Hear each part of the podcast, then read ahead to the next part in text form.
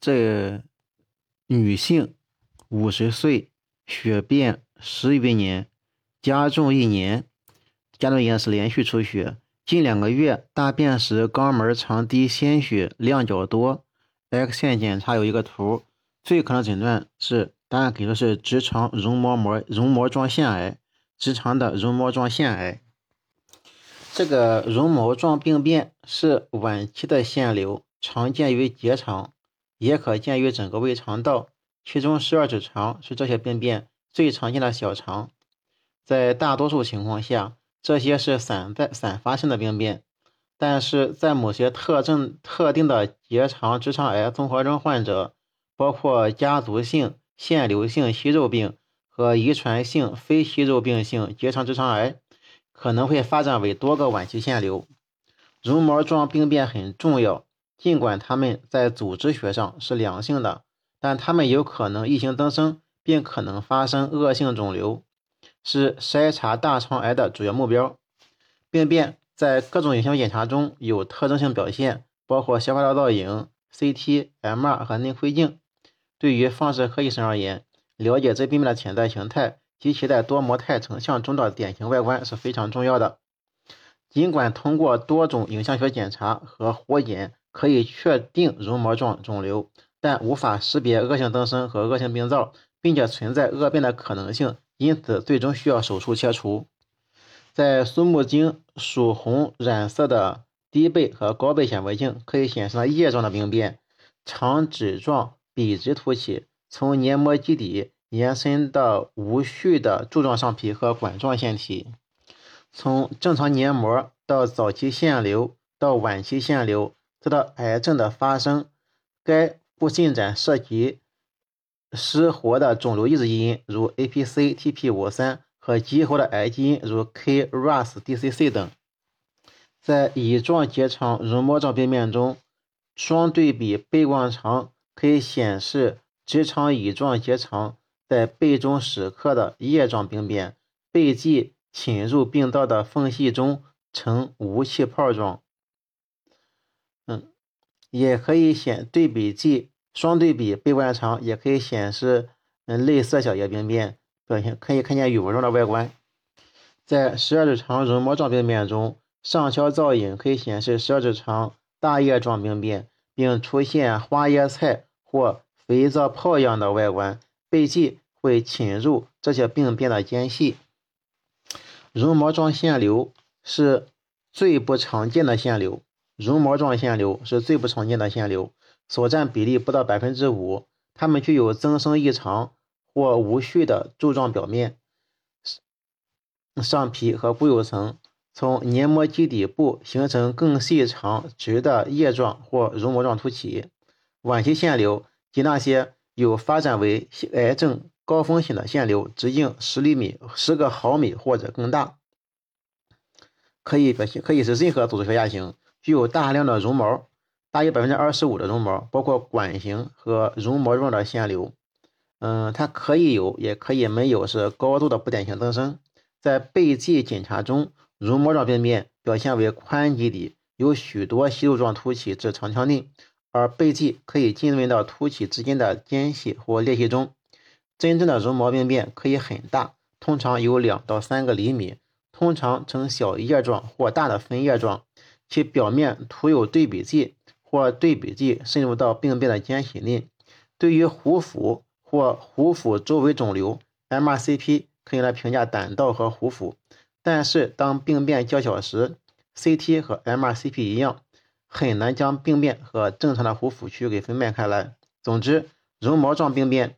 是具有恶性潜能的晚期腺瘤，可以通过影像方法进行筛查、鉴别、诊断，重要认识和描述这些病变的程度以及指导治疗。关于食管癌的基本 X 线征象，关于食管癌的基本 X 线征象，第一个是黏膜周壁紊乱破坏，第一个是食管黏膜的周壁紊乱和破坏，第二是不规则的腔内充盈缺损。第二是不规则的腔内充盈缺损，第三个是管壁僵直、蠕动消失，管壁僵直、蠕动消失。第四个是恶性溃疡刊影，恶性溃疡刊影。嗯，有一个错误说法是纵隔内肿块，纵隔内软组织肿块不是食管癌的基本 X 线征象。关于食管癌，食管癌好发于四十岁到七十岁的男性，男女比例呢是二到三比一，是二比一或三比一。嗯，食管癌的病理分型，食管癌呢最常见于食管的中段，食管癌最常见于食管的中段，占百分之五十。其次是食管的下段，占百分之三十，上段是最少见的。早期的食管癌，它分为第一是平坦型，早期食管癌第一型是平坦型，第二型是糜烂型，第二型是糜烂型，第三型是斑块型，第三型斑块，第四型是乳头型，乳头型。中晚期食管癌，中晚期食管癌它分为一是巽散型，一是巽，一是髓质型，一是髓质型。二是巽散型，巽散型；三是溃疡型，溃疡型；四是缩窄型，缩窄型。嗯，食管的扩散可以壁内扩散，也直接侵犯周围组织，也可以淋巴结血型转移。恶性程度最高的是髓质型和缩窄型。恶性程度最高的是髓质型、缩窄型。什么髓质型呢？髓质型是肿瘤沿着食管壁浸润生长，侵及管壁各层及周围组织。受累管壁不对称性增厚，上下缘呈坡状隆起，常累积管径的大部分。这个缩窄型是管腔环形狭窄，甚至梗阻，上端食管明显扩张，累积管径的全部。食管癌的镜下表现，它以鳞状上皮癌最多见。食管癌以鳞状上皮癌最多见，腺癌、小细胞分化小细胞癌和癌肉瘤少见。鳞状上皮鳞状上皮癌多见，腺癌、分化小细胞癌和癌肉瘤少见。嗯，食管癌临床表现，在早期没有明显的异常，还有间歇性的进食后胸骨后不适、摩擦感、微微微痛和异物感。中晚期表现为是进行性的吞咽困难，进入中晚期是表现为进行性的吞咽困难，甚至滴水难进。中末期呢，就出现贫血了、脱水了、恶病指，病理形态分为浸润、增生、溃疡、浸润、增生和溃疡型。X 线表现，第一是早期食管的先表现，早期食管癌先表现表现为食管局部黏膜周壁的增粗，食管局部黏膜周壁增粗、扭曲、紊乱，其中常见有一条或两条以上的黏膜中断。边缘毛糙，局限性的小虫蝇缺损，直径一般在零点五厘米左右，最大不超过三厘米。二、中晚期胃癌表现，中晚期胃癌中中晚期食管癌先表现，第一是食管周壁消失、中断、破坏。第一，黏膜周壁消失、中断破。第二，管腔狭窄，通常为不对称性或环形，管壁僵硬。蠕动不对称或者消失。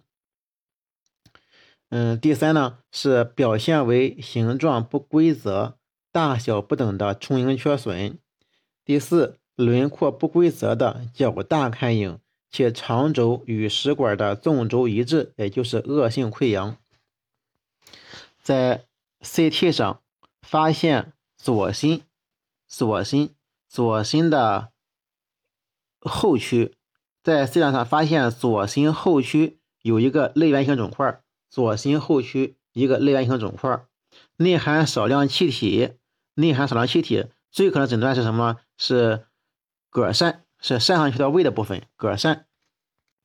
关于磁共振乳腺在 SE 序列的描述，呃，第一呢，肌肉，肌肉在 T1 项、T2 项均为低信号，肌肉在 T1 项、T2 项均为低信号，脂肪。在 T1 项、T2 项均为高信号，结缔组织在 T2 上是低信号，结缔组织在 T2 上是低信号。乳腺实质 T1 上低于脂肪组织，略高于脂肪组肌肉组织。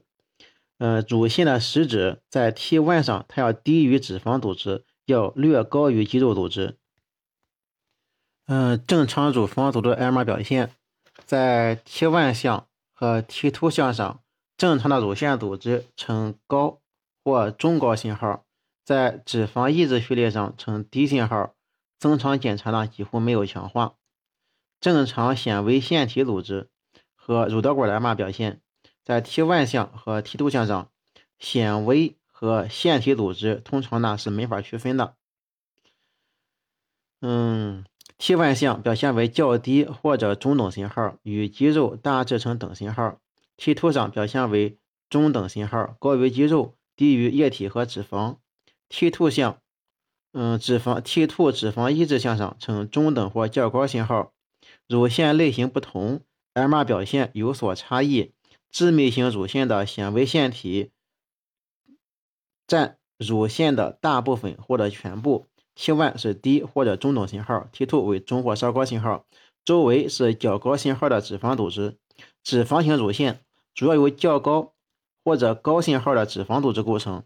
残余的部分条索状乳腺小梁在 T1 项、T2 项均表现为低或中等信号。中间混合型乳腺的表现介于脂肪型与致密型之间。动态增强 T1 扫描时，正常乳腺实质通常表现为轻度渐进性的强化，增强幅度不超过强化前信号强度三分之一。如在经期或者经前期。也可以呈中度甚至重度强化表现。这个病例是一个女女性，十五天，女婴，十五天，吮吸反射减弱。CT 检查呢可以看到，就是多发的低密度位于皮层区，嗯，还有一些，还有一些是出小出血灶，好像是过敏的出血灶似的。嗯，这个病变诊断呢是新生儿缺血缺氧脑病，新生儿缺血缺氧性脑病。关于新生儿缺血缺氧性脑病，有两个概念需要先澄清一下。第一个是缺血缺氧性脑损伤，也就是获得性全脑动脉性低灌注损伤的神经影像表现。都见于成人，缺血缺氧性脑损伤是获得性的全脑动脉性低灌注损伤的神经影像改变。第二呢是缺血缺氧性脑病，缺血缺脑病是发生在足月分娩的。或者接近足月分娩的新生儿的一组临床综合征。缺血缺脑病病理过程是脑血流降低，导致脑组织整体缺氧，能量迅速耗竭，发生酸中毒、炎性介质、兴奋性神经递质释放、自由基形成、钙沉积、质子氧化，出现细胞的损伤、坏死和神经元神经元凋亡。它的 CT 表现多数有脑萎缩的表现。第二呢，是有它轻度的缺血脑缺血缺脑病是散在局灶低密度，散在局灶性低密度，分布于两个脑叶；中度是低密度影超过两个脑叶，白质灰质对比模糊；第三度呢是重度，是弥漫性低密度影，灰白质接线丧失，但是基底节小脑尚有正常密度，次脑室受压；中重度常伴有蛛网膜下腔出血。脑室内出血或脑实质出血，所以我就给诊断成脑出血了，这是错误的。肢端肥大症癌前表现，肢端肥大症癌前表现，第一个是根垫增厚，大于二十三个毫米，根垫增厚大于二三个。第二是鼻窦发育过度，鼻炎增大，鼻窦发育过度，鼻炎增大。第三是四肢长骨及颜面骨粗厚肥大，四肢长骨及颜面骨增厚肥大。第四是颅骨增大，颅板增厚，颅骨增大，颅板增厚。关于关于第第五个答案答案选择，就说末节指骨近端甲丛增大变宽，这个不是，但是我查了不知道为什么不是，没有一个明确的说法。就末节指骨近端甲丛增大变宽，这个不是。肢端肥大症的癌症表现包括骨骼、软组织还有内脏的改变，四肢及颜面骨增粗，以手指骨。手掌骨明显，爪粗隆是增大的，颅骨增厚，颅板是增厚增大，根垫增厚，大约二三个毫米，心肾和胃肠均增大。